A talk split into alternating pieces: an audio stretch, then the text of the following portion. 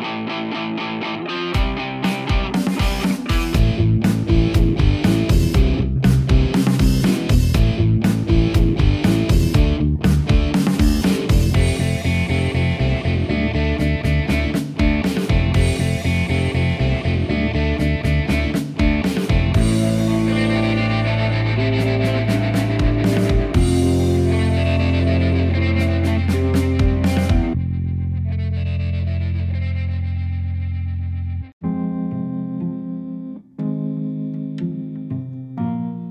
Bienvenidos una semana más a su podcast favorito, su podcast de videojuegos. Señor Toledo, ¿cómo estás? Muy bien, señor Ruiz. ¿Qué episodio estamos? Si no estoy mal, es el episodio 61. 61. Es correcto. Quiere decir que si es primera vez que nos escuchas, tenés 60 episodios pendientes de escuchar. No, no, no, son bromas, son bromas, pero pues te lo recomendaría, son buenos. Pero si no, puedes empezar a partir de acá. Cero bolas, decimos aquí en Guate. Bueno, señor Ruiz, pues qué gusto, qué gusto. Qué alegre. Una semana más. Em, señor Ruiz, esta, semana tenemos un tema muy interesante. Tenemos un tema que, que ya es habitual. Es habitual en la industria en muchos de los videojuegos. Lo vivimos, a veces simplemente es parte de nuestra vida y le hacemos caso o no le hacemos caso. Pero Quería empezar con una pequeña historia, señor Ruiz. Eh, quería ejemplificarlo, posiblemente eh, nos escucha alguien que, tal vez no es que juegue todos los días o, tenga esos hábitos que tal vez nosotros tenemos. Eh, y, cómo explicarlo de una forma más eficiente y, que sea una forma práctica, ¿verdad? Algo, algo, entendible. Y la verdad es que venía en memoria, señor Ruiz, señor Ruiz, venía en memorias de mi luna de miel. Ah, no, tranquilos. Este es un programa para todas las edades. No, no, no, no pasaremos esa línea, tranquilos. Pero no, no, la verdad es que sí, sí.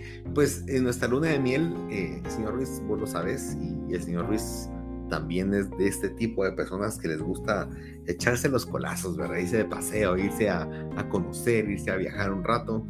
Y es más, el señor Ruiz está a punto de irse a echar una su vuelta.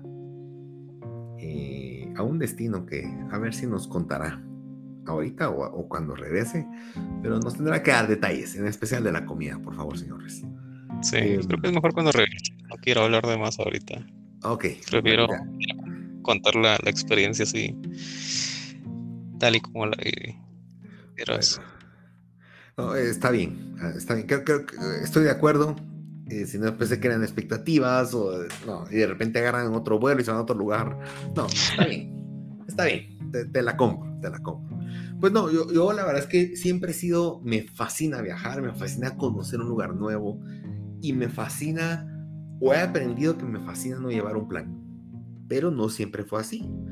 Y en mi luna de miel viví las dos experiencias y para mí fue una comparación que se quedó ya grabada en mi corazón y memoria.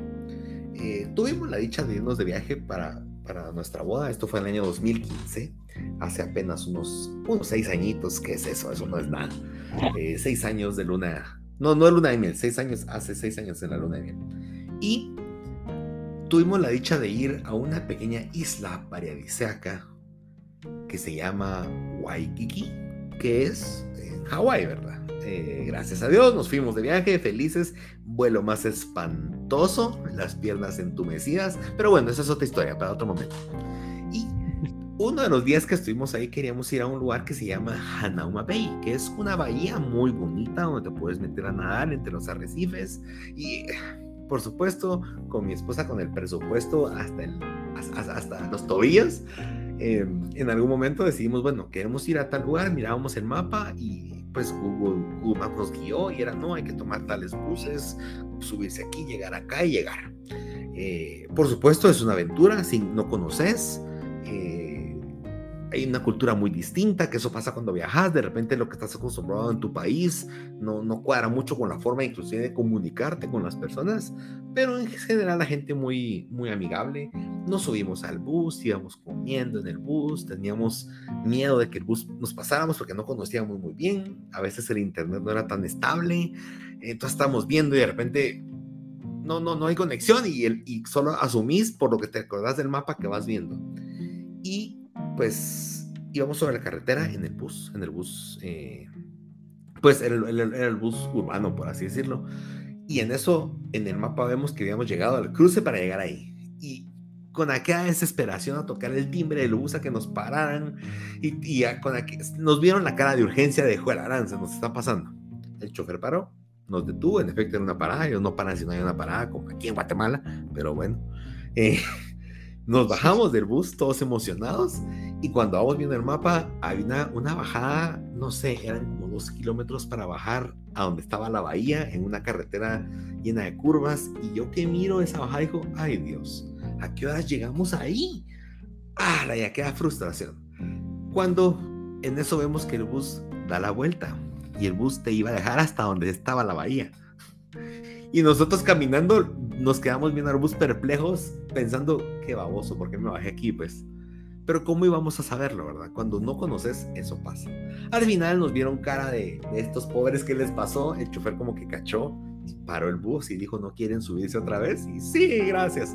Y nos llevó a Hanauma Bay. Llegamos, disfrutamos, lugar precioso, sí, todo, todo perfecto. Eso es cuando tú vas con un objetivo y simplemente vas a ese objetivo. Sí, en el camino platicamos, vimos, eh, conocimos algo por afuera, pero la verdad es que no tienes control de lo que está pasando. Simplemente vas de punto A a punto B y por no saber, a veces llegas a donde no es. Pero, pero esa es como mi anécdota. ¿Qué pasó al siguiente día? Al siguiente día yo tenía planeado, yo quería conocer un poco más. Pues nos tomó la libertad, fuimos a alquilar un carro y dijimos, bueno, quiero conocer este y este punto, vamos a ir para allá. Y agarramos camino. Y si algo para mí fue la magia de ese viaje fue poder tener la libertad de conocer y parar cuando te da la gana. Y si miras algo que se ve bonito por allá, pues te desvías, te metes en el camino y lo vas a conocer. Si no era nada, pues te regresas y volves a tu camino. Y eso fue tal vez mi experiencia. Yo nunca había alquilado un carro en otro lugar que no fuera, o, o manejado tu carro que no fuera el mío o el de un familiar. Eh, era un carro completamente nuevo, buscar dónde comer y decir, ah, comamos acá, probemos aquí, eh, sin tener que llegar solo al destino a disfrutar eso, simplemente era disfrutar el camino. Eh, y, eso para mí fue, fue lo que me, me, me, quedó marcado para el resto de viajes que he tenido y creo que de aquí a futuro también, el poder tener esa libertad. Y no digo que el primero no haya sido bueno, fue muy bueno. Y subirme en el bus y la experiencia fue buena, pero el poder venir, subirme a un carro y en un día irle a dar la vuelta a la isla y parar donde quisimos. Si habían playas, habían fotos, parábamos. Hubo un hotel que no teníamos pues pensado pasar, pasamos, fuimos a nadar ahí, nos hicimos pasar por huéspedes, que alegre, que sí, que no, de regreso y, y, conocer. O sea, primero conocí más de lo que jamás hubiera conocido, solo yendo tomado y un tour que me llevara a tal lugar. No digo que la otra sea mala, solo digo que para mí pasar en esas desviaciones o digámosles en inglés tal vez side quests. No, pues. Eh, eh, que creo que tiene mucho valor. Para mí tiene mucho valor viajar a mi ritmo y conocer. Y este es el tema del día de hoy. Hoy vamos a hablar de esos momentos en los videojuegos en los cuales no todo es irle a dar penca al jefe final. No todo es rescatar a la princesa no todo es sacar oro en esa medalla. A veces simplemente decís, quiero conocer. Y los videojuegos al día de hoy tenemos pues ejemplos muy interesantes en los cuales los juegos se expanden. Los juegos tienden a tener una estructura, una columna vertebral, que es la historia principal.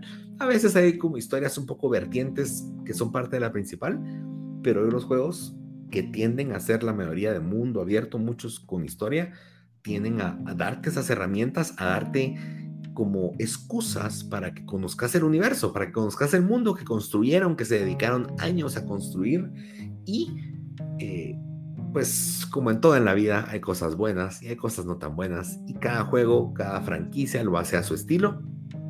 Em, y bueno, ese es el episodio de esta semana. Vamos a platicar de los sidequests. ¿Cuál es la función de ellos? La calidad que hemos visto en ellos y de verdad vale la pena, ¿no? Y como a nivel de resumen, tal vez un consejo de cómo debería ser la forma correcta de jugar un videojuego cuando tienes un side quest. Eh, pues como sabemos, un side quest no es que sea obligatorio, simplemente es una, una vía extra. Eh, el origen, la verdad es que sí me tomé un poco la tarea, señor Ruiz, de investigar, quería entender, decir, bueno, ¿desde dónde? ¿Será que desde que son mundo abiertos? Y no, curiosamente, el primer juego que tuvo alguna vez un side quest fue Dragon Quest en el, en el Nintendo Entertainment System en 1986. O sea, casi que se lanzó con la consola. Lo curioso de este side quest es que habían, por ejemplo, ocho calabozos, de los cuales tenías que pasar seis para pasar el juego, y solo dos no eran, no eran necesarios, que esos eran como los primeros side quests. Sin embargo, uno de los calabozos sí tenía historia, algo principal. Entonces, de alguna forma, pues era prueba y error. Eh, si no lo hacías, podías pasar el juego, pero te quedabas sin un pedazo de la historia importante. Entonces como que no era muy funcional. Y el otro calabozo si era necesario, si tenías un, las armas más poderosas y lo pasabas. Entonces como que no, no terminaba de cuajar. Sin embargo, en el año 1988 hay un juego que se llama Pool of Radiance que salió para PC. Este juego era como de los primeros juegos que tenían como el sello de Dungeons and Dragons.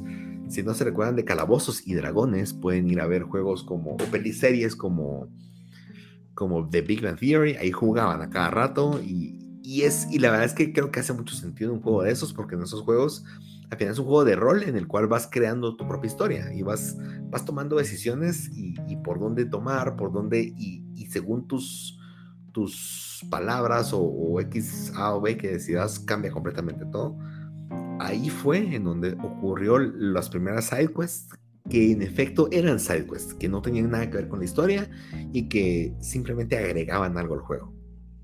Em, y bueno, esa es parte de la historia. Eso es, eso es, ese es el resumen de un sidequest. Son historias alternas que no necesariamente tienen que ver con la historia principal, pero que pueden agregar mucho valor al juego. Señor Ruiz, señor Ruiz, ¿qué juegos o qué o mejor dicho, ¿en qué juegos te recordás o han sido, es, han sido esas experiencias que has tenido, algo que recordes que sea memorable o algo que sea, que, haya captado tu atención? primero, pues gracias por toda esa información, señor Toledo.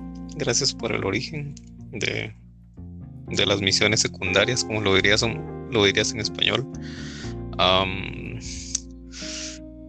creo que a veces haces, haces muchas de esas historias o misiones sin siquiera darte cuenta de que, de que lo son. Y para mí eso es lo más importante.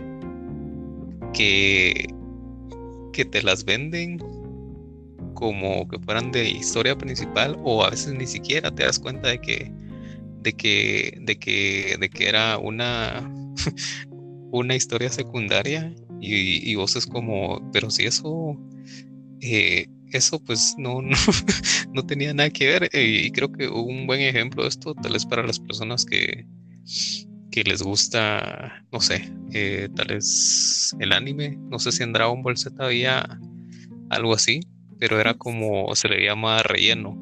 En el anime se le llama relleno, que es algo que no tiene nada que ver con la historia principal, pero le da cierto tipo de frescura a como que a tomarte una pausa de, lo que estás viendo. Tal vez no estás en un momento así épico de, de, tu serie, pero, pero creo que hacen, hacen como capítulos especiales, hacen eh, tal vez un especial, no sé, eh, voy a inventarme un especial de Navidad o algo eh, me imagino, eh, creo que una vez, pues a mí me gusta ver One Piece, hicieron un, un, capítulo especial donde hacían un crossover con Dragon Ball y Gintama o Gintama, no sé cómo se dice, pero la verdad es como te da a conocer otras series y como que te invita a, también pues ver otras cosas, ¿va? Entonces, pues para mí algo así es en los videojuegos. Es, son cosas bastante variadas, creo que eh, ya en unos minutos pues vamos a hablar de ya de juegos específicos y de cosas específicas que nosotros hemos vivido. Pero para mí creo que eso es lo más importante, señor Toledo, que te lo, que te lo vendan como que no es, pero al final sí es. que tan pues que tal vez no tenga mucha importancia, pero que lo disfrutes. Eso. tocaste un tema muy interesante con Dragon Ball Z.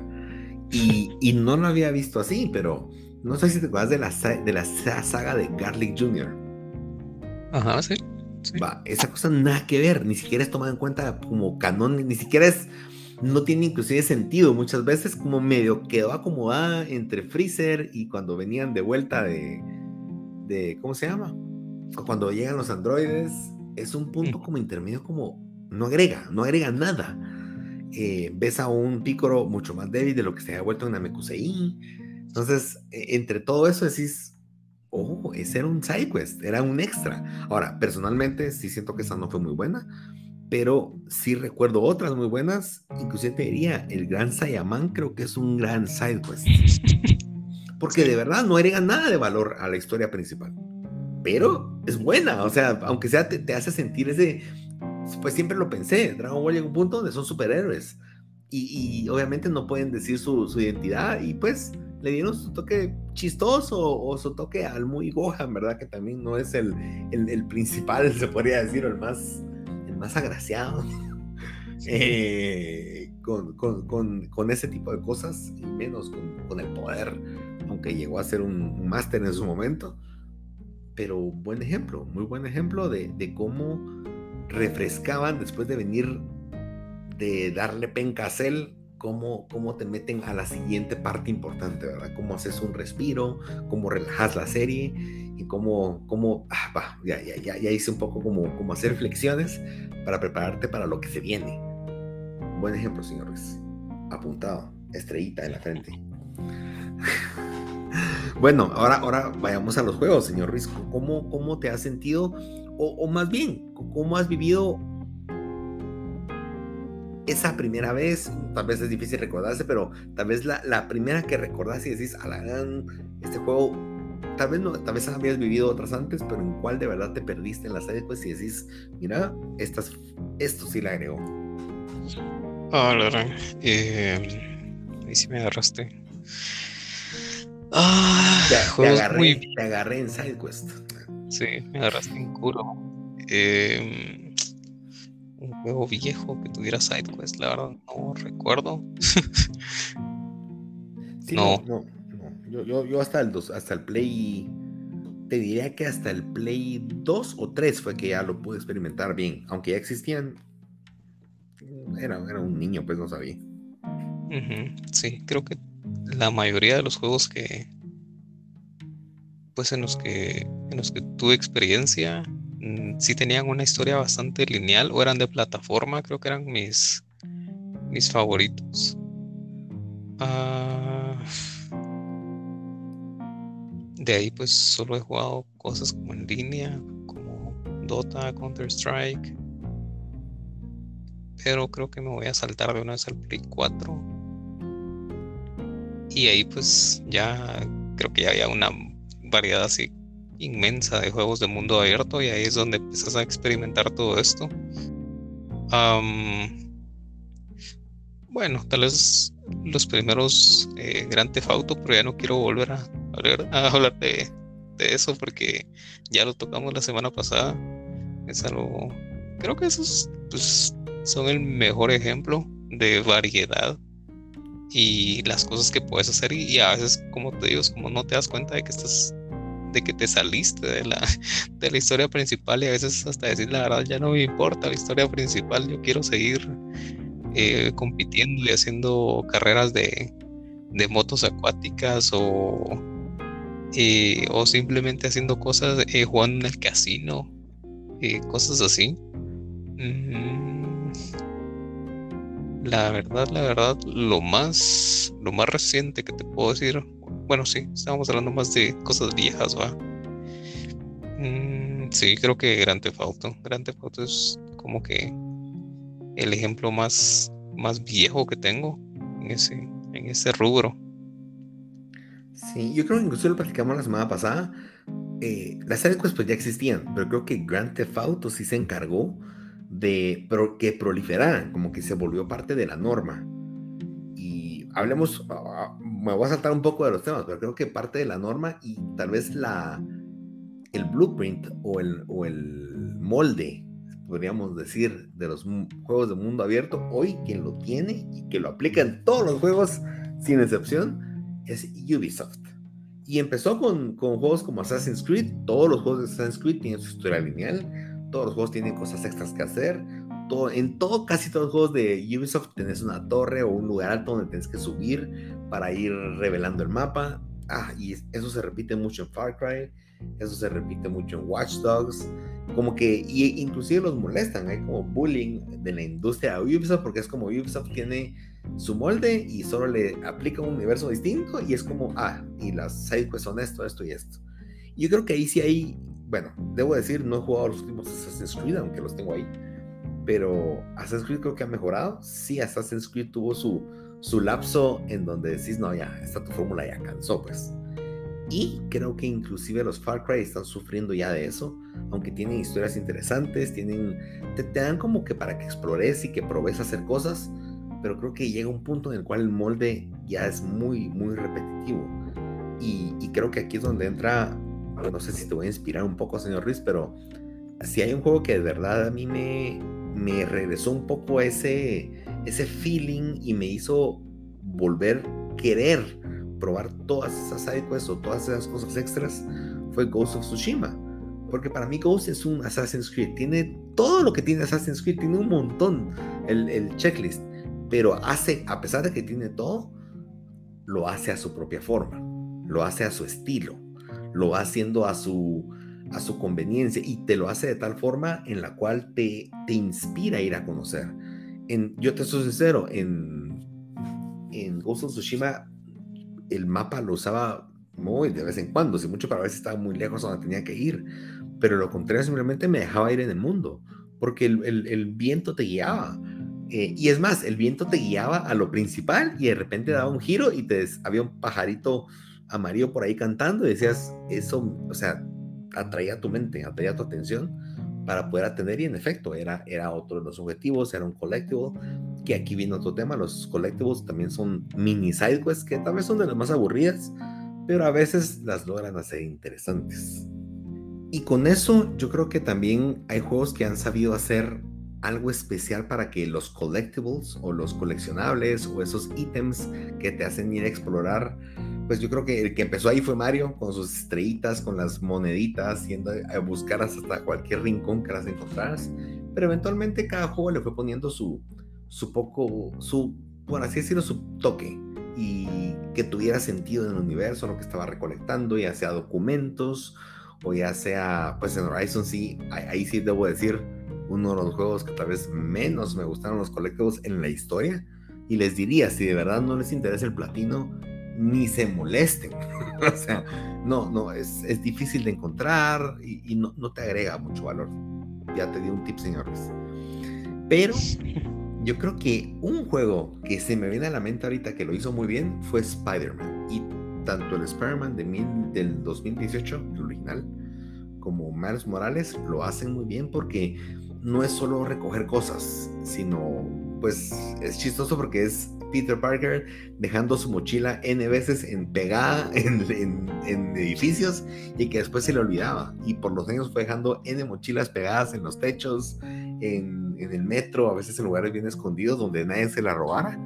Y, pues tus colectivos son eso. Tus coleccionables es ir a buscar las mochilas de Peter Parker de hace cinco años, en donde había una foto con Mary Jane una foto haciendo X proyecto de, del colegio, de la universidad eh, o de su trabajo. Entonces se vuelve interesante ir a recordar y como te sirve como de glosario o de log de lo que vivió Peter Parker o inclusive él mismo cuando encontrás el, el ítem, él recuerda, ay, recuerdo cuando pasó esto, la qué buenos momentos, lástima que no hablaba con no sé qué persona, ¿verdad? Entonces, en ese sentido creo que le agrega un valor interesante porque no es un documento que tengas que leer 20 veces, sino te lo cuenta como una memoria, te lo cuenta como un y te queda de recuerdo el ítem en 3D, si era una mochila, si era un, algún proyecto o lo que sea, lo puedes utilizar y verlo. Y a veces hay pistas interesantes que puedes ver ahí. Entonces, juegos así creo que lo hacen muy bien porque siento que no se lo toman tan en serio. Simplemente es agregar valor y simplemente entretenerte en el universo, anda a explorar. Em, pero también hay cosas que no, que no son tan buenas o situaciones que a veces no son tan... que simplemente decís, esta cosa está haciendo bulto aquí, pues. Eh, señor Ruiz, ¿algún juego que digas, no, ya me harté, quiero, quiero ver solamente la historia, pues, porque ya me cansé de estar viendo tanta charada que me pusieron? Em, Final Fantasy VII. Buen punto. Eh, pues fíjate que estaba tan, tan aburrido y tan, sí, tan harto de las cinemáticas que cuando llegué a mi primera misión secundaria traté de hacerla, traté de verdad, te lo juro, traté con todo mi ser. Era de buscar, de ayudar a una a una niña a encontrar a sus gatitos. Y, empezas en el pueblo y empezas a buscar como sus gatitos y eh, eh, creo que es uno, la verdad no sé, la verdad, eh, la cosa es que si no estoy mal son, no sé si tenés que encontrar al mismo gato tres veces o, o son tres gatos diferentes. La cosa es que yo encontré dos y el último, no sé, la verdad ya no pude, empecé a dar un montón de vueltas. Eh, yo miraba y, escuchaba tal vez al gato y era como, no hombre, pero es por acá. Y me daba la vuelta, la gran vuelta, no, pero no puedo entrar por acá. Entonces, ¿dónde? Eh, creo que fue la primera y la última side quest que hice en ese juego porque después empezaron a llegar personajes y me decían, eh, sí, necesito que me ayudes con tal cosa o necesito que hagas tal cosa y es como, ah, no, no me importa y me iba y seguía con la historia principal, entonces creo que, no sé, la verdad, tenés que ser como muy fan para, para, o como vos dijiste, creo que el platino te motiva a hacer ciertas cosas que, que de verdad no estás dispuesto a hacer creo que también me pasó en eh, Tsushima. Dijiste que pues habían misiones secundarias muy buenas. Para mi gusto, sí, al principio, pero después ya se vuelven como muy repetitivas, o tal vez no repetitivas, pero es como que ah, es casi lo mismo, pero solo le estás cambiando el nombre o la acción. Algunas cositas, entonces eh, eso pues no es que me haya molestado, pero creo que sí pudieron agregarle otras eh, otro tipo de cosas que pudieras hacer pero con sacar el platino pues uno las hace em, pero creo que sí esa, esa, ha sido una de mis de mis peores experiencias de ahí que yo recuerde o que tenga muy presente otro juego en el que no me hayan gustado las misiones secundarias, pues no, creo que, creo que ese es el que tengo, con el que tengo más rencor en, todo este año. Lo peor que he jugado. Sí. al final es una decisión del, desarrollador ver si de verdad tiene sentido poner historias secundarias. Por ejemplo, Uncharted no tiene historias secundarias. Ese juego, primero, es lineal. Es cierto, tiene sus. Sí, tienes collectibles, sí tiene más cosas, pero no hay. El ayúdeme a hacer esto. O el típico que bromea, necesito una escalera, consígamela. Porque, o sea, lo, peor es que hay bromas hasta en internet o hay memes en los cuales, eh, no sé, se mide una montaña al fondo ardiendo en llamas y que el, destino del planeta depende de ti, pero no, yo voy a ayudar a la viejita a conseguir su escalera, porque pues es importante. Entonces, a veces no, no tiene mucho sentido, a veces creo que el nivel de urgencia que el juego te dice, mira, tienes que atender esto, ahí solito se mete a cuando te ofrece hacer cosas que no son relevantes o que de verdad no, no agregan nada más. O bien te las deberían ofrecer cuando de repente hay una pausa, cuando, cuando lograste salvar de un peligro inminente al universo en donde estás, pero pues no sabes todavía que hay un peligro más grande. Entonces tiene sentido que te distraigas con algo más. Em, y ese tipo de cosas. Pero creo que es muy hoy muy muy de los juegos de mundo abierto el que tengas ese tipo de cosas eh, y creo que lo utilizan de alguna forma porque la historia no puede ser tan cargada entonces es cierto quisieran ponerte una historia larguísima para poderte contar todo pero no te imaginas cuántos usuarios de verdad en los trofeos lo puedes ver cuando yo me doy unos juegos que empiezan con el 90% de la gente estudiando el trofeo, porque era el primer capítulo. Pero llegas a la mitad del juego y el trofeo ya no va a 50%, o sea, el trofeo se quedó en 20. quiere decir que mucha gente tira el juego desde mucho antes, o se aburre, o ya no continúa. Entonces, al igual que las películas, las películas tienen un largo porque es lo que aguanta una persona de poderla ver. Claro, si sos fanático de Señor de los Anillos, tres horas se te hace nada. Pero si te ponen tres horas probablemente de, de otras historias o una chick movie, a la, o sea, te quieres tirar de la ventana, pues, a la segunda hora, pues. O sea, entonces tienden a tener cierto lapso. Entonces, ¿qué pasa? Como vos decís, hay como, refresquemos un poco la historia, pero hay mundos tan grandes, hay universos tan grandes en donde si te seguís o si te guías solo por la historia, probablemente vas a pasarle en dos cuentazos, terminas bien rápido, pero dejaste un montón de cosas del mundo que la gente se dedicó a crear o posiblemente interesantes, que es la excusa. Para mí es la excusa para que vayas y va, vaya a explorar aquí a casa. Vamos a inventarle un personaje para que haga esto y entonces conozca y explore y tal vez le guste. Y creo que va mucho al diseño del juego. Dependiendo cómo diseñen y de verdad si, si tienen la visión de, de poderle dar algo que tenga sentido, creo que pueden hacer algo algo que agregue valor a la historia. Y creo que hay juegos que lo han logrado hacer muy bien. Eh, la verdad es que yo no, nunca llegué a eso, me aburrí mucho tiempo antes, pero The Witcher es el, tal vez el, el, modelo a seguir de cómo hacer una historia de esas. En las pocas que vi, la verdad es que sí, sí está, o sea, como vos lo dijiste, ni te das cuenta que no es parte de la historia. Te frustras cuando avanzaste y dedicaste dos horas a algo y decís, ah, no pasó de aquí, pues, o sea, ya terminó y según yo estaba avanzando la historia, ¿verdad? Entonces, es bueno, pero también creo que no ayuda cuando te quieres enfocar. Ahora, señor Ruiz, yo creo que lo importante de, de esto es, como distracción está bien, como extender el tiempo del juego, ah, está bueno, lo compro, perfecto. Pero yo creo que el valor más grande en que te den una historia extra, en que hayan cosas, creo que el valor más grande es en que agregue, en que mejore tu experiencia del juego. Eh, yo te lo he comentado muchas veces, yo soy un, en inglés le dicen completionist, que es aquella persona que quiere tenerlo todo. Y eso tiene cosas buenas y tiene cosas malas. Cosas buenas. Yo tiendo a ser de las personas que intento limpiar el juego antes de llegar al final. Entonces, usualmente cuando llego al jefe final, cuando llego a la historia final, a lo que toca el final, tengo conocimiento del universo completo. Entonces me gusta llegar y decir, puches, hoy sí, siento que, que no voy a terminar el juego y después tengo que regresar a ver cosas que ya ni me interesan. Por ese lado me gusta mucho, me gusta sentir esa, eso de llegar y, y, y, y que llego al final y que es el final y no que tengo que hacer 20 cosas después. Eso me gusta mucho.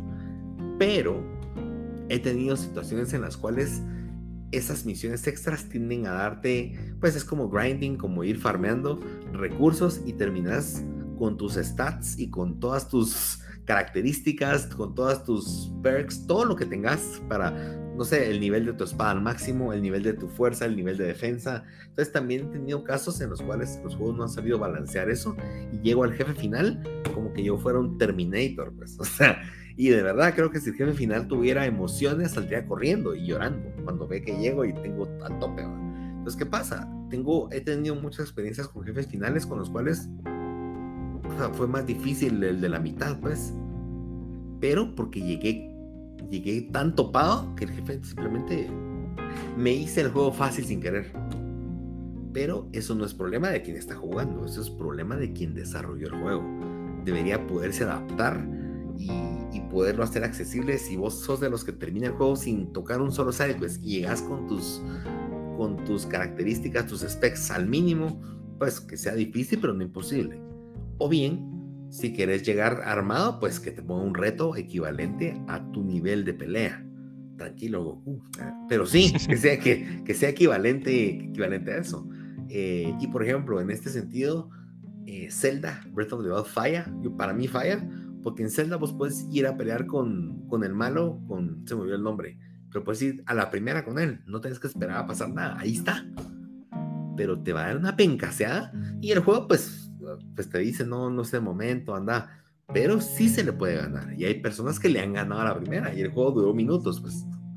Eh, pero porque ya, ya tienen la experiencia, saben que aunque no, tengan todas las armas y no puedan hacer todo lo que puedes hacer después, eh, pueden y, le encuentran cómo hacerlo, ¿verdad?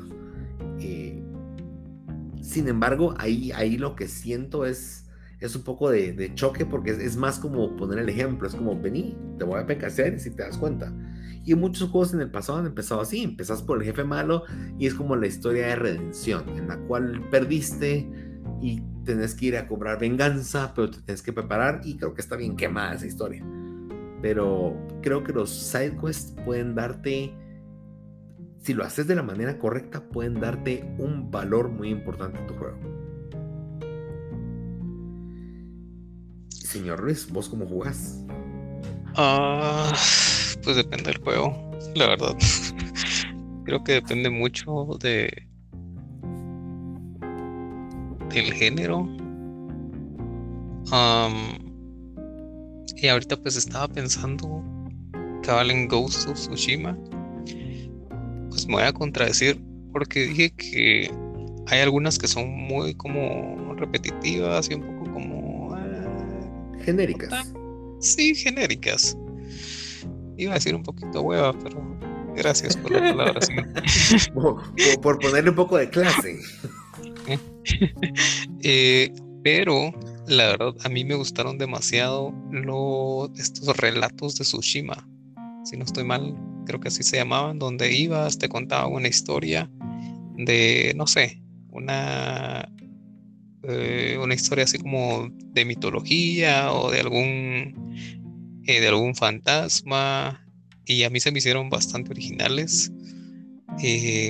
y no solo porque tenías que que ir a pelear con alguien, tal vez con un mini jefe o algo así, sino porque te daban una armadura, te daban una espada, te daban algo y creo que eso, eso aportaba bastante a tu, eh, pues como lo dijiste, a tus skills, a, cómo ibas a llegar con el siguiente jefe, porque si llegabas casi que eh, sin nada, sin armaduras, pues era un poco más difícil y dependiendo de la eh, dificultad que vos hayas elegido, pues así, pues,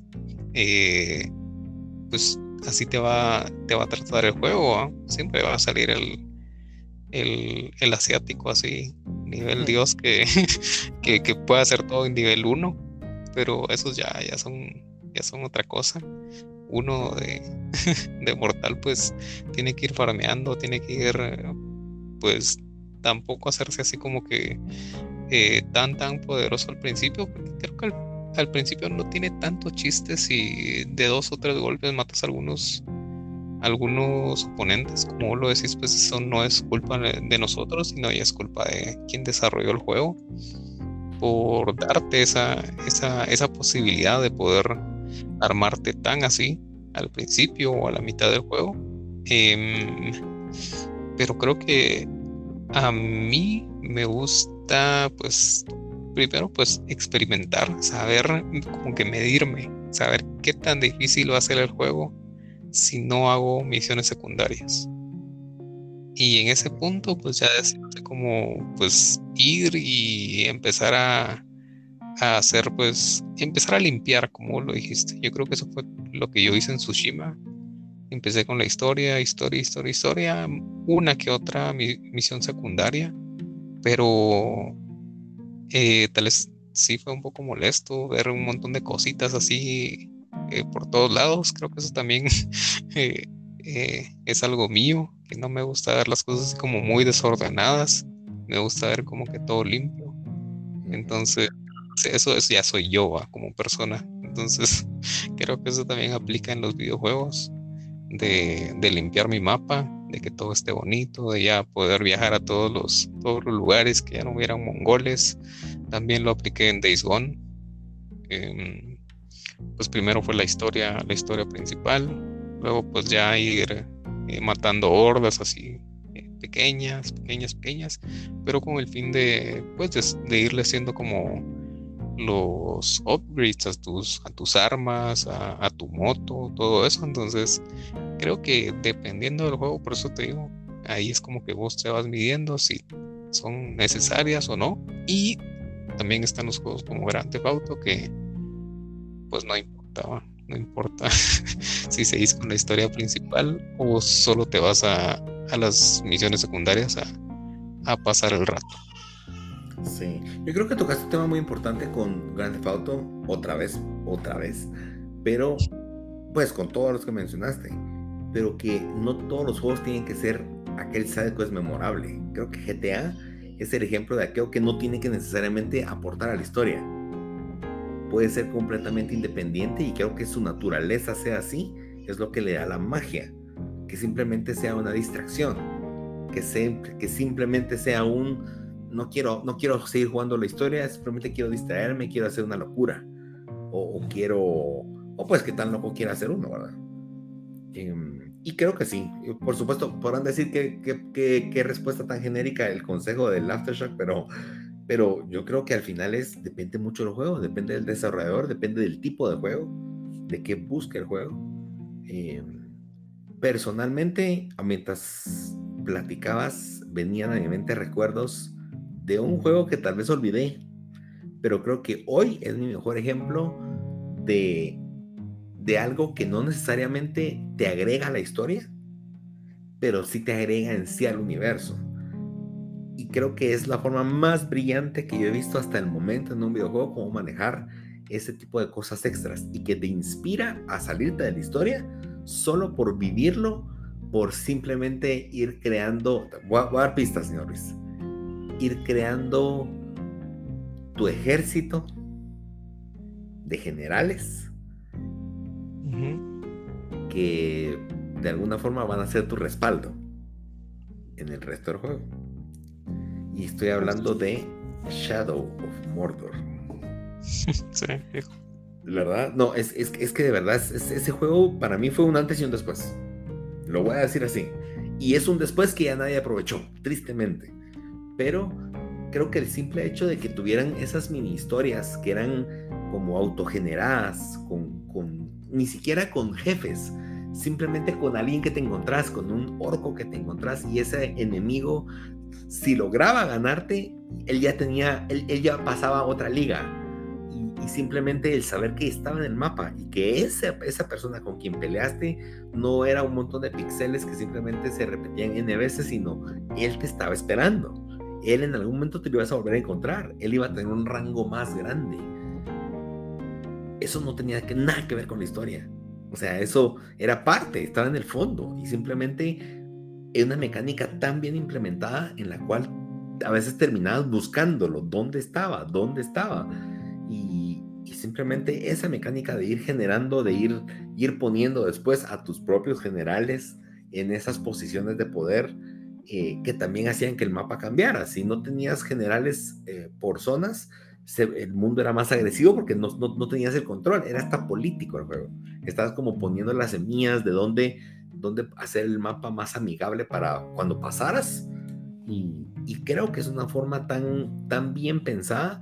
Señor Ruiz, perdón, no, no pude jugar bien la secuela, tal vez podía agregar más valor a esto, pero, pero creo que me gustaría que más juegos no necesariamente hicieran eso, pero que, que los enemigos de verdad tuvieran vida, que sintas que los enemigos tienen un propósito de estar ahí y no solamente ser un obstáculo para ti, sino que ellos tienen su, propio, su propia pelea entre rangos, su propia pelea entre, entre ellos mismos, su propio, inclusive no necesariamente solo con el afán de pelear, sino podría ser sus propias peleas internas y que hacen que algunos tal vez sean desertores, otros simplemente digan no me importa, otros digan no voy a hacer otro bando en contra de los otros, pero tampoco soy tu amigo, no sé. Ese tipo de cosas creo que le darían mucha magia y extender al final el tiempo del juego. El desarrollador eso quiere, que pases más tiempo en su universo. Y después meterte cositas estas para que compres, ¿verdad? Típico, es un negocio. Pero, pero de alguna forma, como desarrolladores, creo que mientras más tiempo pases en el universo que crearon, hay una satisfacción personal de decir, lo logré Y pues con, personalmente con eso yo concluyo, señor Ruiz. ¿Algún otro ejemplo, algo más que querrás agregar? Ah, pues creo que voy a volver a regresar a, lo mismo y creo que depende mucho de qué es lo que estás buscando también en como tu meta. Y si tu meta es platinar, pues le tienes que hacer ganas y hacer todas las misiones secundarias, buscar guías. A veces ni siquiera tenés idea de que hay una historia secundaria, de que existe algún personaje en, en pues en tu videojuego. A mí me pasó con Bloodborne. Había un área secreta que yo no sabía. Pues hasta creo que sí, la segunda vez que lo jugué fue como, ¿y ese, ese jefe qué es? ¿Parte del DLC o...? Y, y mis amigos hablaban de eso y era como, no, yo no lo vi. Y me dijeron, no, es que te, te dan un ítem especial que tenés que llegar a cierto lugar y ya en cierto lugar pues hay, hay como, como un pasadizo y entonces ahí pues ya puedes ir a... No voy a dar spoilers porque no los he jugado. Pero ya llegas a ese lugar y en ese lugar es otra área muy diferente. Ya está ese jefe y, y pues las historias secundarias no solo te sirven para eso, para, pues, para disfrutar de, la variedad del juego, sino a veces para sorprenderte, para abrirte los ojos a otras cosas que te puedes perder dentro de la misma historia. Tal vez no son tan importantes, pero sí aportan a entender ciertas cosas. Entonces, yo con eso me voy a quedar, señor Toledo. Muy bien, señor Ruiz. Pues bueno, muchas gracias a todos. Cuéntenos cómo lo saben. Eh, qué sidequest ha sido su favorita, si les gustan o si de repente dicen no, para mí esas cosas no, yo me voy a la historia y no me importa que me pierda algo, yo solo quiero saber y ver esos créditos. Eh, nos pueden escribir en el, el aftershock.gmail.com o bien recuérdense que al final van a encontrar un, un link en la descripción en cualquier podcast, en cualquier canal que, los, que nos estén escuchando y pueden dejar una nota de voz. No les cuesta nada, pueden hablar en cualquier idioma. Ahí usamos Google Translate si no lo entendemos. Cero bolas. Bueno, señores, pasamos a las noticias. Bueno, las noticias de esta semana, más que noticias, creo que vamos a dar algunas recomendaciones. Eh, es importante saber que se avecina el Black Friday, que por alguna razón ahora lo practican todos los demás países, especial Latinoamérica y le pusieron cualquier nombre original para que no fuera Black Friday, porque cierta empresa que no mencionaré aquí compró los derechos y nadie puede usar Black Friday. Pero bueno, eh, eso investigo. No les voy a dar publicidad. Pero sí, ahora tienen Blue Days, tienen eh, Black, Black Fin Day, les ponen cada nombre que se les ocurre. Pero está bueno, son ofertas y quieren sacar, sacar su, vaciar sus bodegas antes de lo que vendrá de mercadería para Navidad. Perfecto, perfecto. Pues bueno, parte de esas, de esas promociones eh, viene de parte de Amazon. Si les interesa algunos juegos en Amazon de todas las consolas, hay una promoción que se llama Buy Two, Get One, que quiere decir compra dos y obtiene uno. Pues es uno extra. Y hay juegos muy interesantes en ese listado. Si les interesan, pagar los, dos ítems más caros y el tercero te lo regalan. Mm, entre esos puntos pueden tomar en cuenta, hay algunos juegos interesantes en esas ofertas. Tenemos a Deathloop, que fue, pues para muchos el juego del año. No sé si eso sea cierto, te soy honesto, señor Ruiz. Está a 29 dólares. Ese juego apenas salió hace dos meses y ya está a mitad de precio. También tenemos Guardians of the Galaxy, también a 29 dólares. Tenemos em, Watch Dogs Legion, que salió el año pasado, a 15 dólares. Eh, Phoenix Rising, también otro juego de Ubisoft que también tiene muy buenas críticas, 15 dólares, Assassin's Creed Valhalla 19 y podrías hacer ahí tus combos y decir, pues me estás pagando 15, 15 y 19, pues te ahorras 15 dólares según cómo funcione. Están disponibles y estarán disponibles de aquí hasta agotar existencias, así que pilas porque uno cree que van a estar ahí para Black Friday. Y consejo, si ven ofertas de Black Friday en Amazon ya, cómprenlas yo he pasado ya varios años pensando que el mero día van a poner algo mejor y solo he salido decepcionado. Así que ni se esperen. Y por el otro, el día de hoy ya pusieron las ofertas del PlayStation Store. Eh, la verdad es que hay cosas que no me sorprendieron mucho, no hay, no hay tanto bueno, pero si les interesa el juego de Resident Evil Village, está a mitad de precio, a 29 dólares. Si les interesa también el juego de Demon Souls, también está a 39 dólares. Recuerden que su precio es de 69. Em, así que son 30 dólares de descuento. Em, esos juegos, yo creo que esos son tal vez los, dos más relevantes que vi. Si les interesa un juego de aviones, está el Deluxe Edition que cuesta 79 dólares de Ace Combat 7. Está a 8 dólares, por favor. Que son 8 dólares, el juego es muy bueno. Em, y bueno, si se más ofertas de aquí al Black Friday, aunque creo que el siguiente episodio ya pasó el Black Friday, así que vayan a darse su regalito, ¿por qué no? Está bien. Ruiz, ¿te interesa algo o estás siguiéndole la pista algo para este Black Friday? Fíjate que estaba revisando y pues hay buenas ofertas, la verdad. Eh, para vos, pues, estaba viendo que está Tony Hawk. Para mí, gracias, señor Ruiz. no me el precio. No, para que lo agregue. vos va con tu dinero. Ah. Pero sí, pues métanse a la PlayStation Store. Hay muchos géneros. Hay. Eh, estaba viendo Resident Evil 2 Lux Edition a 20 dólares. No está nada mal. Y hay mucha, mucha variedad para todos los gustos. Entonces, como dijo el señor Toledo, aprovechen porque a veces las ofertas de Black Friday ya no vuelven a aparecer. Ya me pasó una vez y tuve que esperar hasta casi a julio para que volviera a aparecer un juego al, casi al mismo precio. No apareció al mismo precio, pero, pero casi le llegó. Entonces, si tienen el dinero y quieren el juego, pues aprovechen.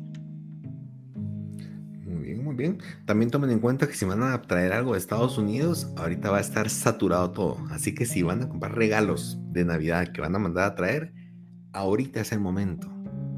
Es cierto, Amazon lo, lo deja temprano, pero el courier, y diría cuánta marca se me ocurre aquí, se va a atrasar. Eso, es, eso, eso no es una advertencia, es una promesa. Va a pasar. Y el año pasado me pasó, yo mandé a pedir unos regalos, fue en noviembre y estuvieron llegando como el 20 de diciembre. Eh, entonces, pilas. Bueno, siguiente noticia. No sé si es noticia, señor Luis, pero a mí me gustó un montón. Hubo una actualización en la app de PlayStation del celular, PlayStation App. Em, y pues más que todo temas importantes de rendimiento, pero un tema importante que dice que ahora podés seleccionar tu wishlist, eso ya existía, qué juegos quieres comprar, pero, pero es una wishlist que te va a notificar si y solo si el juego que pusiste en esa lista sale en oferta. Yo creo que es un movimiento muy pro consumidor. No, no creo que sea bueno el decir quiero comprarlo, pero no estoy puesto a comprarlo ahorita, sino después. Pero creo que es súper, súper útil, la verdad en vez de estar yendo a buscar y a cuándo, simplemente esos juegos que quiero me va a avisar cuando bajen. Y bueno, me simplifica la vida, señores. Está bien. Siempre es bueno. Siempre es bueno como tener el tener un ojo en cada una de las cosas que nos interesan. Y pues qué bueno, qué bueno que la PlayStation App pues hace eso ahora.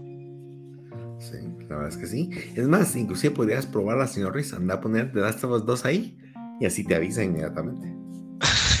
no, Elden Ring. Ah, la gran... No, ¿cómo vas a esperar una oferta de Elden Ring, señor Ruiz? ese. De una vez, con dinero de frente, el efectivo. Sí, ahí se va el aguinaldo. Ahí se va, ahí se va, ahí se va de una vez. Es más, ni, quiero ver, no, no quiero ver si ha vuelto. Qué fregados.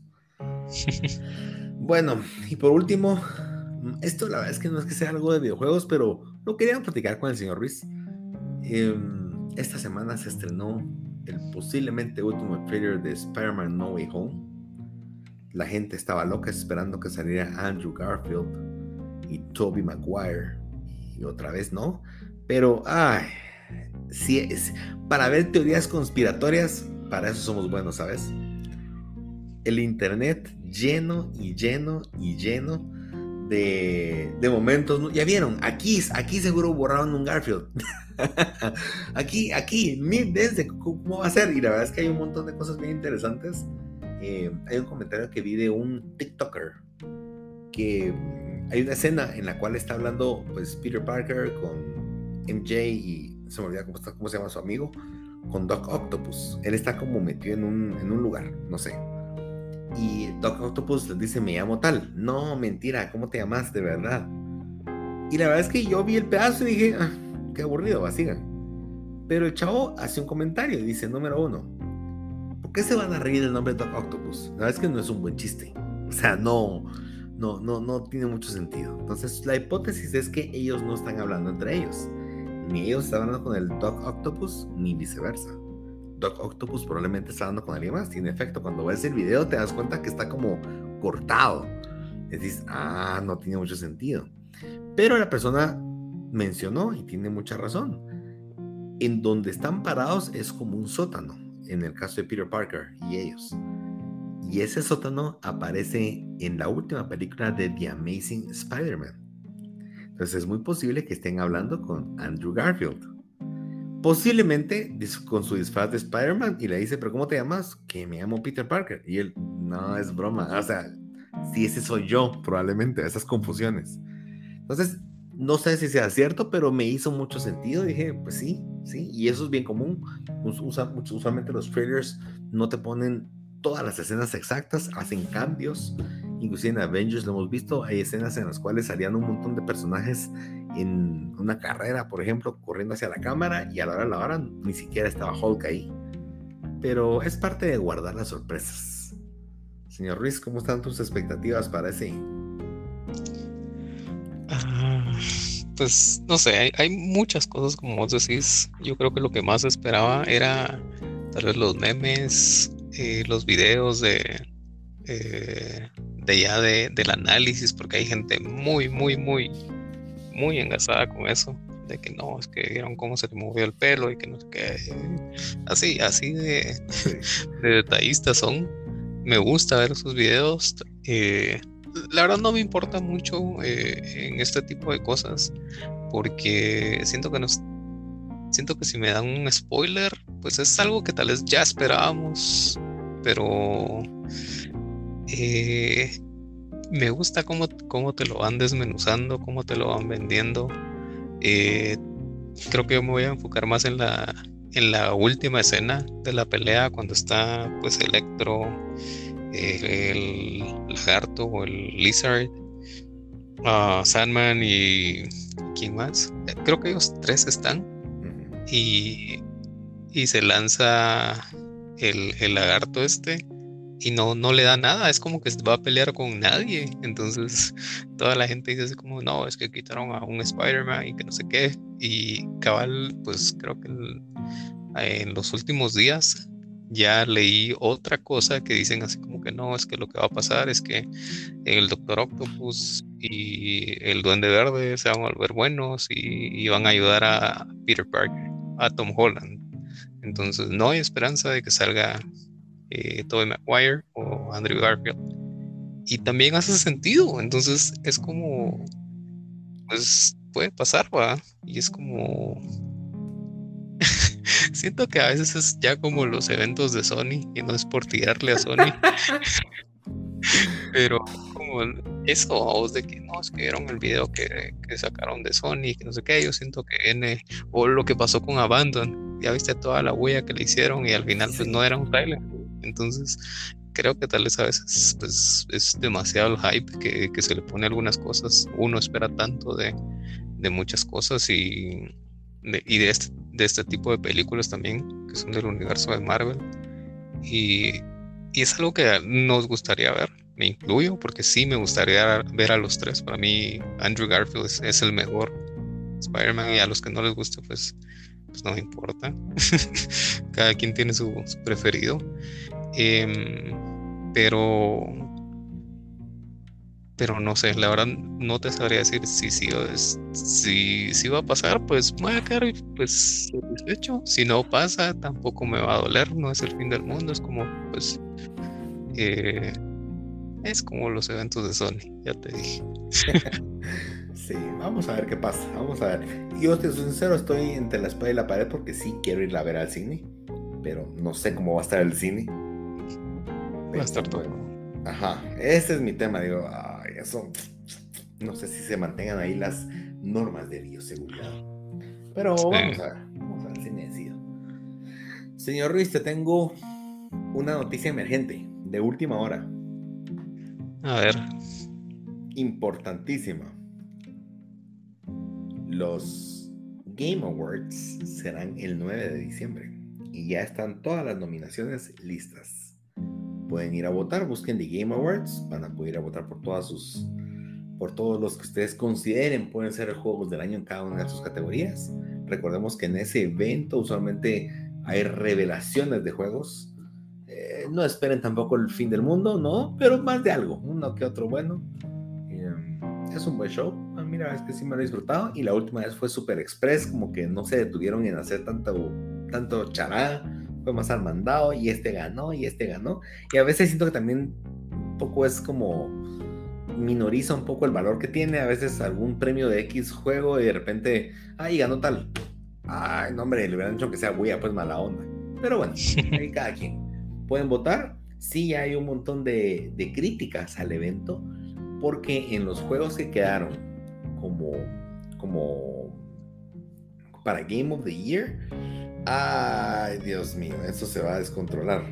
Eh, hay muchos juegos que se dejaron por fuera.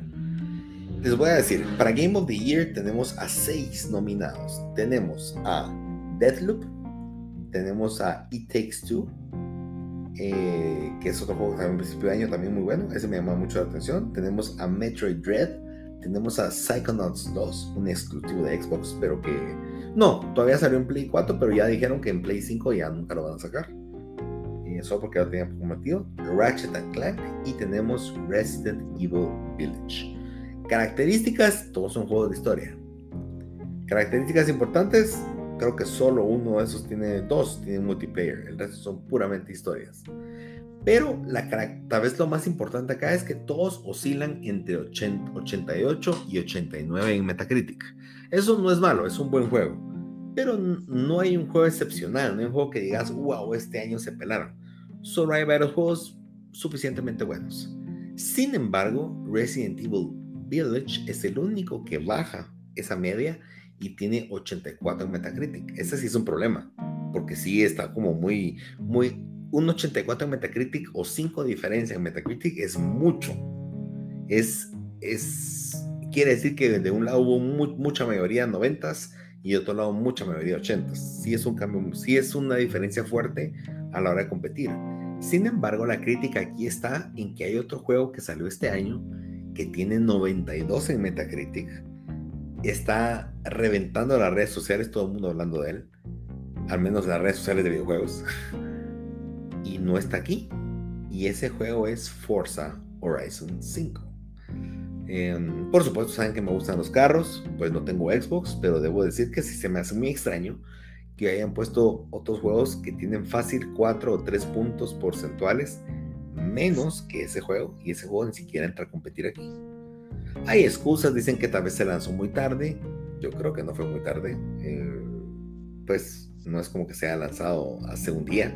Se lanzó a principios de este mes. Así que yo creo que son excusas. Yo creo que simplemente eh, miran que es tal vez de carros y dicen no, no puede haber un juego de carros para Game of the Year. ¿Por qué no? La verdad es que sinceramente cualquier juego debería, pienso yo, debería entrar a competir no lo sé. Señor Ruiz, ¿qué opinas? ¿Hay complot? ¿Hay reptilianos detrás de esto? Por supuesto. Solo con, que me, solo con la lista que me dijiste ya es como la gran. No voy a decir lo que pensé, pero no sé, no es como las elecciones de aquí de Guatemala. Bueno, pero ¿a quién hubieras puesto de este año? ¿Quién crees que puede ser Game of the Year? Y bueno, es que la verdad fue un año bien extraño.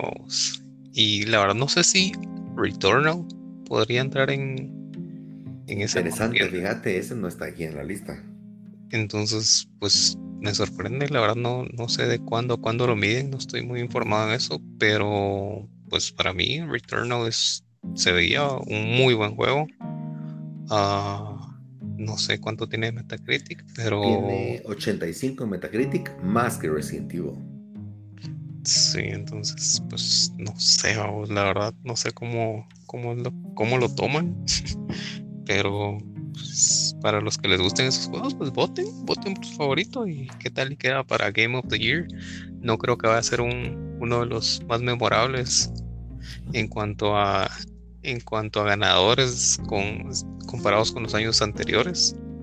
Imagínate God of War, Sekiro, em, pues Red Dead Redemption. Auto, sí, Auto, todos esos. Entonces, pues, no sé, la verdad está un poco raro.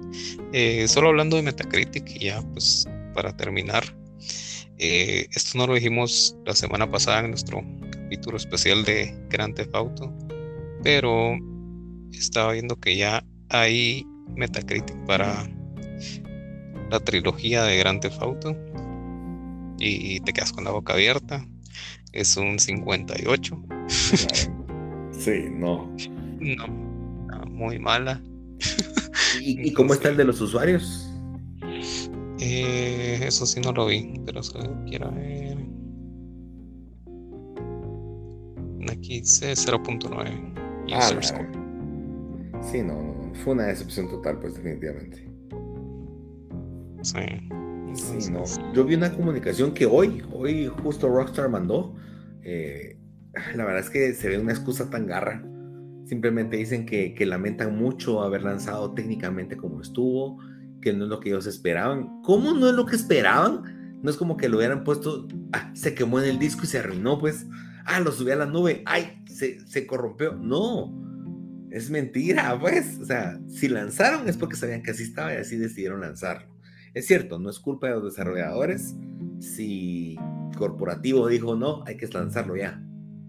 Es la hora, es la fecha y no se pueden cambiar las fechas. Eso es más un tema de marketing. Pero la excusa de, esa excusa puntual que digan no es lo que pensamos, no, mentira. Ellos sabían cómo estaba. Y simplemente prometiendo que iban a venir muchos parches para irlo viendo y que el primero estaba muy pronto a salir. Yo diría, pues, puedo ser muy fan de, ese juego, pero si compras el juego a precio completo o no esperas a que esté completamente listo y certificado que funciona, no inviertas, porque entonces estás votando, tienes que votar con tu billetera y poder decir, miren, no quiero que lancen cosas así. Punto. Ya pasó con Cyberpunk, igual la gente compró como que fuera eh, el santo grial, pues no. Entonces, no. Qué triste, qué triste, una gran oportunidad perdida, señores. Sí, bueno, para no comprarlo. Ajá, sí, lo bueno es que no gasté. Sí. que lo real. Puede ser, en teoría está disponible en PlayStation Now, la versión de, de Grand Theft Auto 3. Si tuvieran PlayStation Now, lo pueden probar. Y si tienen Xbox Game Pass, está la versión de San Andreas gratis ahí. Desquítense con esas, pues. bueno, señor Ruiz, ¿algo más que agregar o podemos empaquetar este episodio? Podemos finalizar, señor Toledo. Muchas gracias por habernos escuchado una semana más. Como cada semana lo dice el señor Toledo, pues nos pueden eh, pues comentar, hablar, eh, no maltratar, no, pero háganlo, pero pero justificado, por favor, ajá. Pero justifíquenlo, no solo aleguen por alegar. Sí, cabal. Eh, pero muchas gracias por, por el apoyo. Eh, esperen la, próxima semana un muy buen capítulo, un capítulo especial. Y pues nos escuchamos la próxima semana. Muy bien, señor Ruiz. Feliz viaje. Muchas gracias, señor Tolao. Hasta pronto. Hasta pronto.